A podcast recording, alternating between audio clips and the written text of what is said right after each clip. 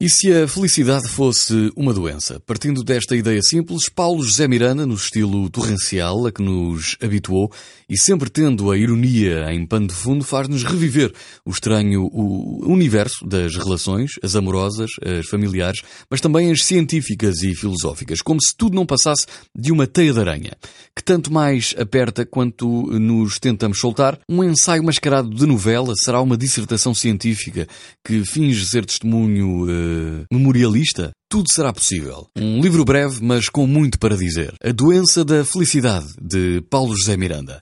Mais uma sugestão para esta estação.